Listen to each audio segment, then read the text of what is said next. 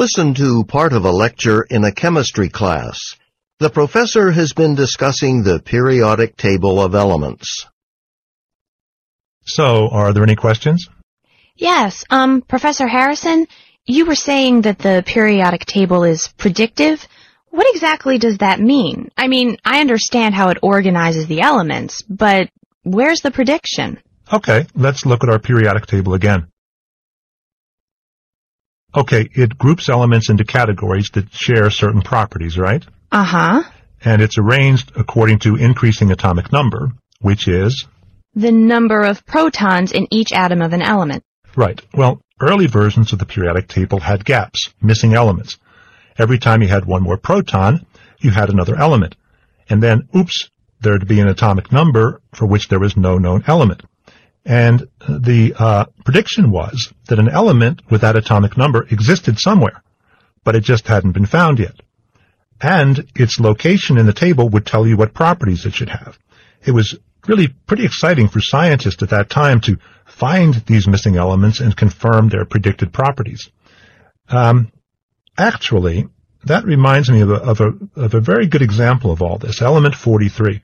See on the table the symbols for elements 42 and 44?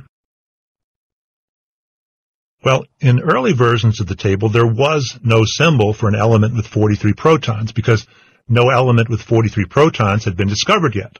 So the periodic table had a gap between elements 42 and 44. And then in 1925, a team of chemists led by a scientist named Ida Tacke claimed that they had found element 43. They had been uh, using a relatively new technology called X-ray spectroscopy, and um, they were using this to examine an ore sample. And they claimed they'd found an element with 43 protons, and they named it Masurium. Um, Professor Harrison, then how come in my periodic table here, element 43 is Tc? That's technetium, right? Okay, let me add that. Actually, um, that's the point I'm coming to. Hardly anyone believed that Tacke had discovered a new element. X-ray spectroscopy was a, a new method at the time, and they were never able to isolate enough masurium to have a weighable sample to convince everyone of their discoveries, so they were discredited. But then, 12 years later, in 1937, a different team became the first to synthesize an element using a cyclotron.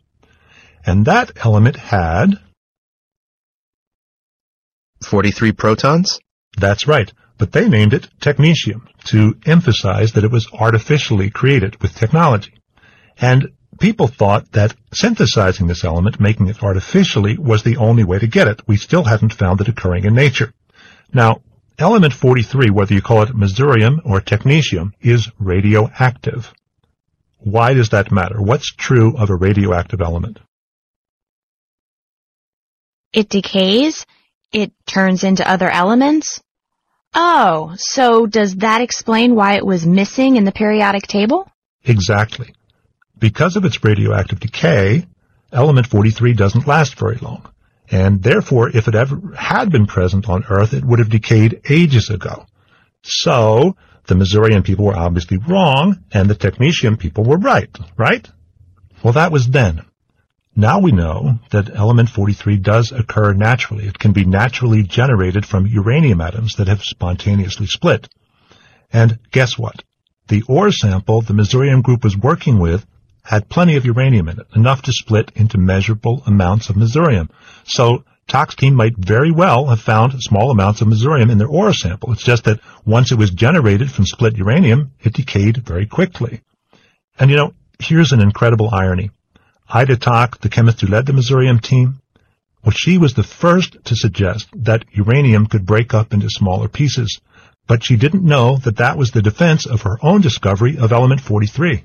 So, is my version of the periodic table wrong? Should element 43 really be called masurium?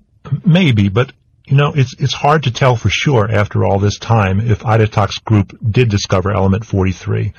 They didn't um, publish enough detail on their methods or instruments for us to know for sure. But I like to think element 43 was discovered twice. As masurium, it was the first element discovered that occurs in nature only from spontaneous fission. And as technetium, it was the first element discovered in a laboratory. And, of course, it was an element the periodic table led us to expect existed before anyone had found it or made it.